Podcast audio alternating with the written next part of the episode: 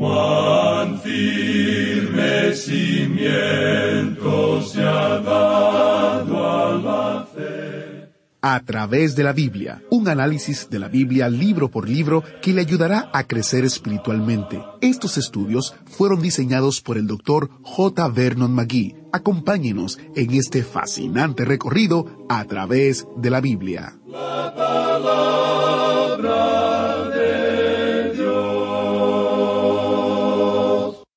Uno de los peligros de este mundo es buscar en la psicología y la filosofía del mundo las respuestas a los misterios y dificultades de la vida, cuando realmente debemos buscarlas en la palabra de Dios. El estudio de hoy nos lleva a profundizar en el libro de Colosenses, donde encontramos que solo en Jesús se puede encontrar todos los tesoros de la sabiduría y del conocimiento, como nos dice el capítulo 2, versículo 3. Antes de entrar en el estudio de hoy, quiero mencionar los recursos destacados de este mes de marzo. Son dos recursos y los puede encontrar en a través de la Biblia.org barra destacado. El primero es un comentario que incluye los libros de Efesios, Filipenses y Colosenses. El otro es un librito titulado La pregunta más importante, ¿quién es Jesús? Encuentre las descargas gratuitas y todos los detalles adicionales en a través de la Biblia.org barra destacado. A través de la Biblia.org barra destacado. Iniciamos nuestro tiempo en oración. Padre Celestial, qué bendición es estudiar tu palabra.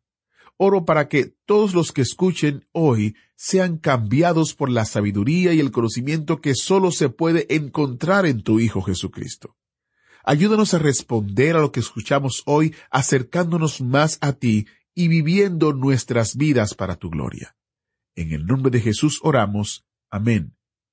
Llegamos hoy, amigo oyente, a un capítulo muy interesante de la epístola a los colosenses y nos referimos al capítulo dos. En la primera sección, los primeros quince versículos, se nos habla de que Cristo es la respuesta para la filosofía. Luego, en los versículos dieciséis al veintitrés, encontramos que Cristo es la respuesta para los ritos. La respuesta a la filosofía es para la cabeza. La respuesta para los ritos es para el corazón. Así que, como dijimos al comienzo, el cristianismo siempre está en peligro de navegar entre Sicilia y Coripto. Esos son los dos puntos entre los cuales tuvo que navegar Eneas en esa epopeya de Virgilio, la Eneida, como usted bien recordará. Era algo muy difícil. Por un lado se encontraba el peligro. En el otro lado había mucho más peligro aún. Y el cristianismo en un extremo siempre se encuentra en el peligro de evaporarse a una filosofía existe el peligro de convertirse en nada más que simplemente un vapor. Y luego, por otro lado, existe el peligro de congelarse en cierta forma, es decir, en un rito. Y ese es un gran peligro también. El Señor Jesucristo no dijo que había un vapor de vida. Él no dijo, yo soy el hielo de la vida. Él dijo, yo soy el agua de vida. En el Evangelio según San Juan capítulo siete y versículo treinta y siete, el Señor dice, Si alguno tiene sed, venga a mí y beba.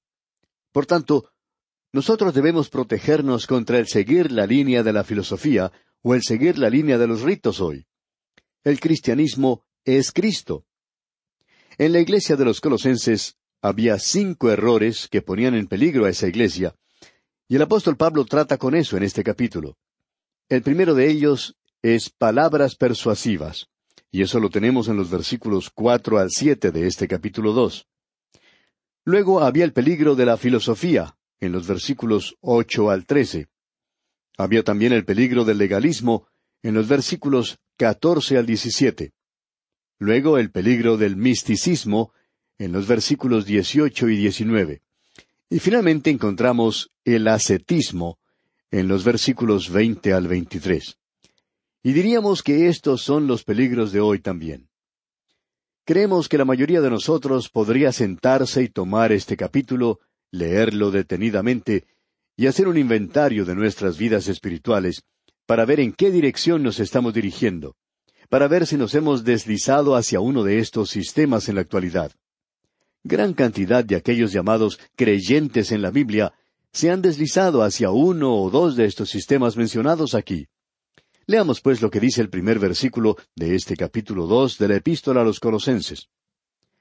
Porque quiero que sepáis cuán gran lucha sostengo por vosotros, y por los que están en la Odisea, y por todos los que nunca han visto mi rostro. Ahora la Odisea se encontraba junto a Colosas.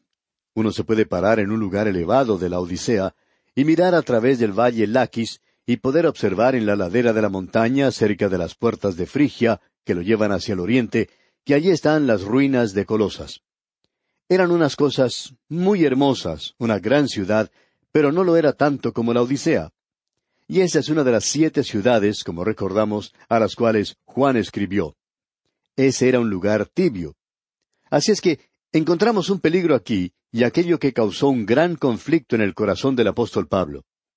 De paso, digamos que la palabra lucha que encontramos en este primer versículo se puede traducir por la palabra agonía. MacPhail llama a esto la oración de la agonía.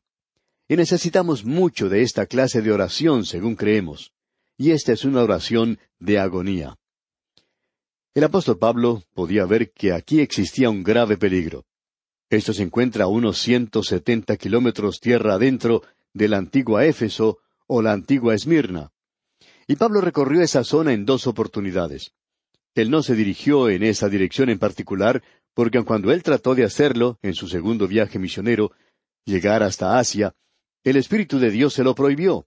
Así es que él se volvió y tomó la ruta por el norte. De modo que cuando él llegó en la tercera oportunidad en esta zona, caminando, era aparentemente desconocedor de la ruta del sur, pero como conocía la ruta del norte, se dirigió por ella. Así es que aparentemente nunca estuvo en Colosas y tampoco estuvo en la Odisea. Y él hace mención de eso, diciendo, y por todos los que nunca han visto mi rostro. El apóstol Pablo está sufriendo una gran agonía por ellos, porque se encuentran en peligro de irse o apartarse en una de dos direcciones. Y ese es el peligro de la iglesia en el día de hoy.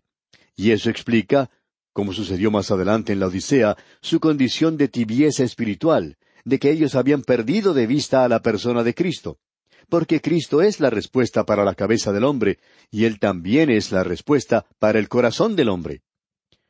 Usted también puede notar al avanzar aquí en esta sección, cuando Pablo dice, por todos los que nunca han visto mi rostro, que es algo muy obvio que él no se había encontrado nunca en Colosas. O quizá tenían tantos creyentes nuevos en ese lugar que se habían sumado a los miembros de la iglesia desde que él estuvo allí, los cuales no habían visto su rostro. Pero no creemos en realidad que esto último haya sido posible. Luego él menciona en la primera parte del versículo dos, para que sean consolados sus corazones. Ahora la palabra corazones nos indica aquí al hombre interior completo. Eso quiere decir la naturaleza total, propulsora del hombre. Esa es nuestra humanidad. Que sus corazones, que su humanidad, que sus personas puedan ser consoladas. Y esa palabra aquí en realidad quiere decir unidas o tejidas juntas, y que puedan ser consolados, estando unidos o tejidos en amor. Esa es una unión muy compacta. El amor atrae unos a otros. Después de todo, lo que mantiene unida a la Iglesia no son los dones, ni aun aquello que nosotros llamamos espiritualidad. Lo que mantiene unidos a los creyentes es el amor, amigo oyente. Ese es el cemento que nos mantiene unidos a todos.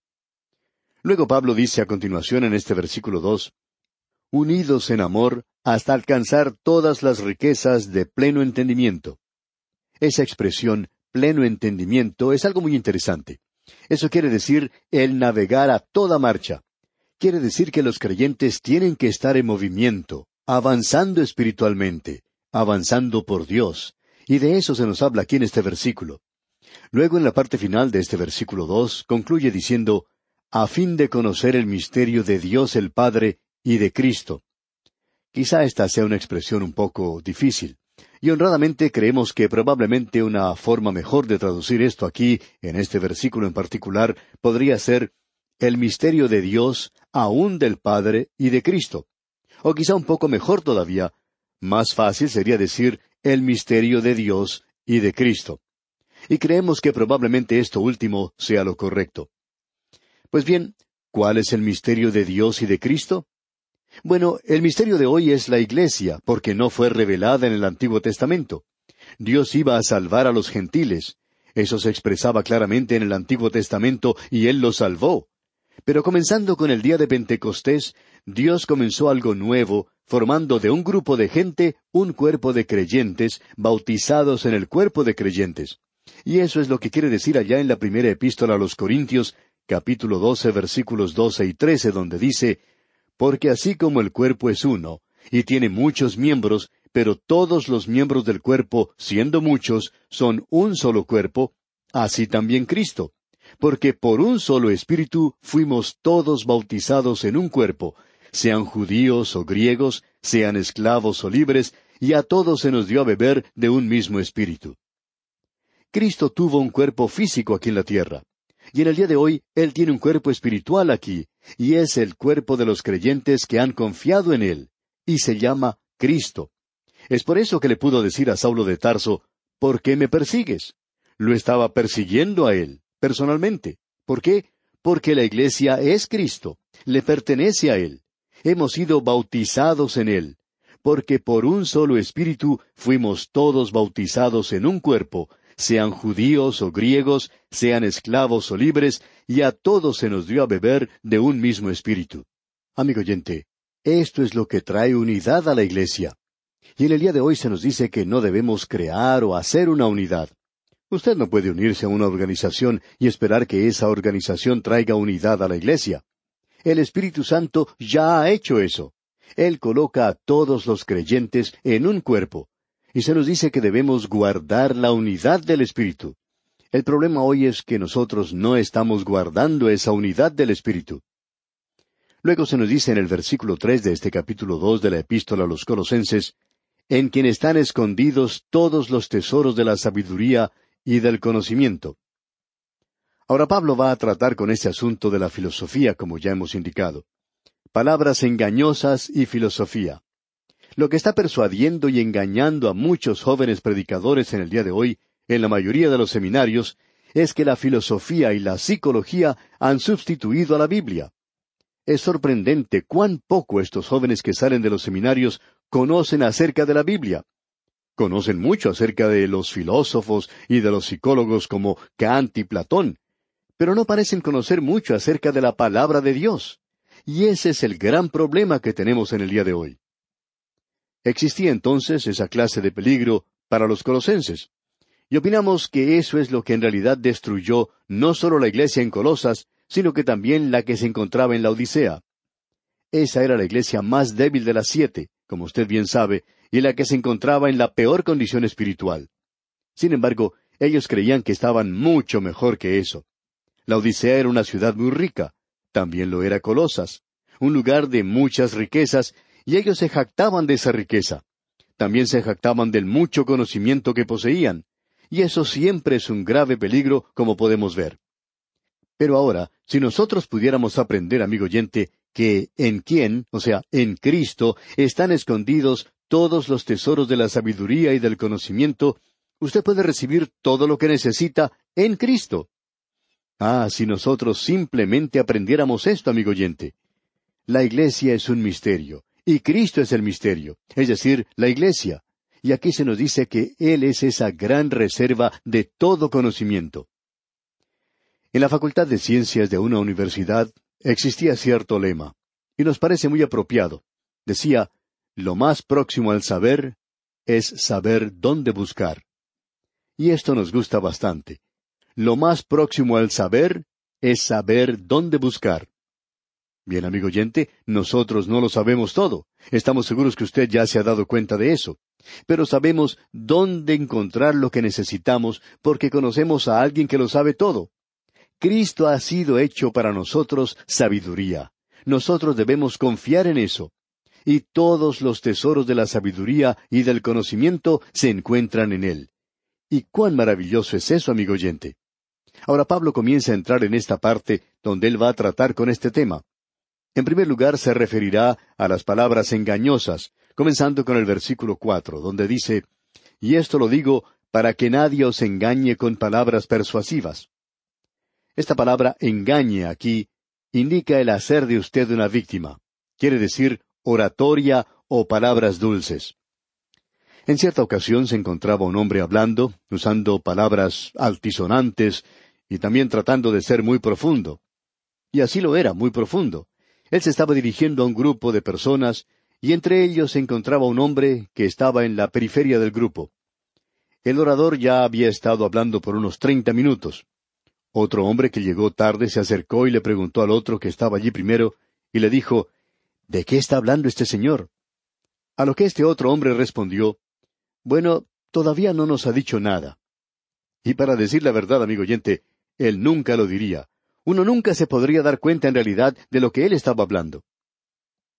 Cierta dama dijo en una ocasión, Ah, me encanta ir a esa iglesia porque el predicador allí utiliza un lenguaje tan lindo, tan florido, y él me hace sentir muy bien. Y ese es el peligro del día de hoy, amigo oyente. Hay muchas personas que están encantadas con este movimiento hacia la intelectualidad entre los predicadores, y estos no están dando la sencilla palabra de Dios.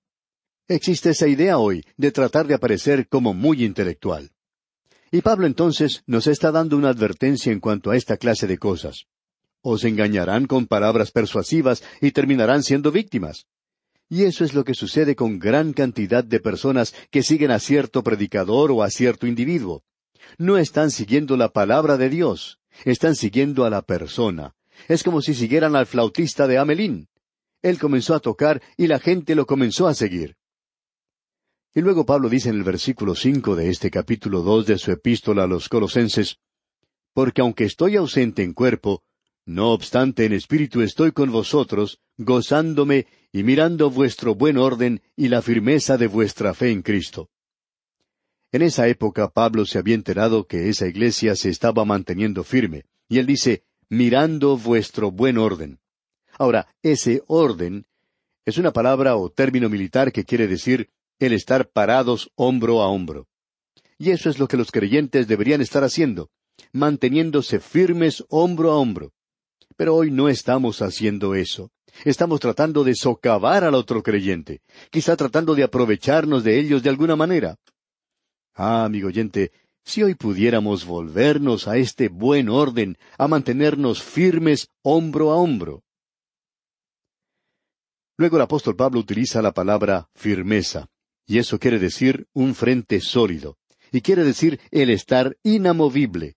En realidad la palabra utilizada aquí es estereotipo. Y eso es lo opuesto a un tipo que se mueve. Y Pablo nos habla aquí de un ser inamovible, siempre abundante en la obra del Señor. Y de eso es que él está hablando aquí. La iglesia en Colosas en aquel tiempo tenía esa reputación, y Pablo quería que continuara de esa manera, y que no fuera guiada por otros caminos debido a la oratoria de alguna persona. Y en el versículo seis dice, Por tanto, de la manera que habéis recibido al Señor Jesucristo, andad en él. Esta es una declaración maravillosa. Para comenzar, si usted presta atención, nos podemos preguntar, ¿qué quiere decir o qué significa el ser creyente? Siempre estamos recibiendo cartas de nuestros oyentes, y en una ocasión nos escribió un señor diciendo que no somos salvos.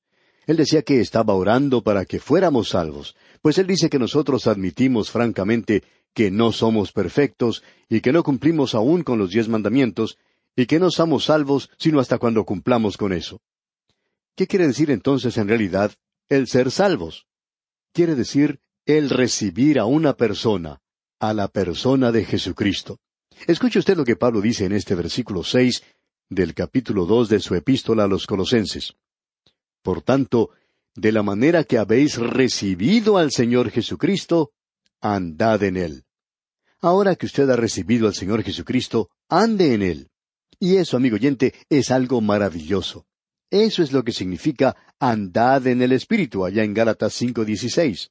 El aprender a caminar a través de esta vida. Y eso no quiere decir andar por las nubes. Hay muchas personas que piensan que la vida del creyente es algo grandioso, una experiencia abrumadora y que uno parte de esta tierra como un cohete en dirección al espacio. Bueno, ese no es el lugar donde uno vive la vida cristiana. El lugar se encuentra en su propio hogar, en su oficina, en el taller, en la escuela y en la calle. Y de la manera en que uno se dirige de un lugar a otro es caminando, y uno tiene que andar en Cristo hoy. Ah, amigo oyente, que usted y yo aprendamos a estar unidos a Él en esa forma. Pablo continúa luego diciendo en la primera parte del versículo siete, arraigados y sobreedificados en Él. Y esta es una expresión interesante. Arraigados quiere decir como un árbol, y esa es una cosa viviente. Y sobreedificados como una casa, y eso no es algo viviente. Pero tiene unos cimientos fantásticos. Y esos cimientos, esas bases, el apóstol Pablo nos dice en otra parte que es el Señor Jesucristo mismo. Ahora, como usted ha recibido al Señor Jesucristo, ande en Él. ¿Haciendo qué? En primer lugar, estando arraigado. Y eso quiere decir sacando su propia vida de Él, como lo hace un árbol. Y luego sobreedificado en Él, o sea, que su fe descanse sobre Él. Y luego se nos dice al final del versículo siete, y confirmados en la fe. Y ese es el medio por el cual usted y yo nos asimos de Cristo hoy, nos agarramos de Él. Luego Pablo sigue diciendo algo que es simplemente maravilloso, y quisiéramos tener más tiempo para analizarlo hoy. En el versículo nueve dice, porque en él habita corporalmente toda la plenitud de la deidad. O sea, todo el pléroma. Y eso es algo maravilloso. Ah, pero notamos que nos pasamos sin leer un versículo y no deberíamos hacer eso. Tenemos que regresar y analizarlo. La primera palabra de este versículo ocho nos dice mirad. Es como esa señal que encontramos a veces. Pare, mire y escuche. Leamos pues este versículo ocho. Mirad que nadie os engañe por medio de filosofías y huecas sutilezas, según las tradiciones de los hombres, conforme a los rudimentos del mundo, y no según Cristo. Y en los versículos ocho hasta el trece encontramos el peligro de la filosofía. Este versículo ocho otra vez dice, Mirad que nadie os engañe por medio de filosofías y huecas sutilezas, según las tradiciones de los hombres, conforme a los rudimentos del mundo, y no según Cristo. Si usted sigue la historia de la filosofía, comenzando con Platón y hacia el presente, aun siguiendo a muchos de los padres de la Iglesia, usted puede encontrar que ninguno de ellos, incluyendo a Kant, Locke y aun a Bultmann, Ninguno de ellos tiene una alta opinión de la inspiración de la palabra de Dios.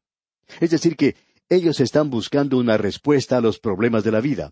Bueno, amigo oyente, usted no va a encontrar esa respuesta en la filosofía.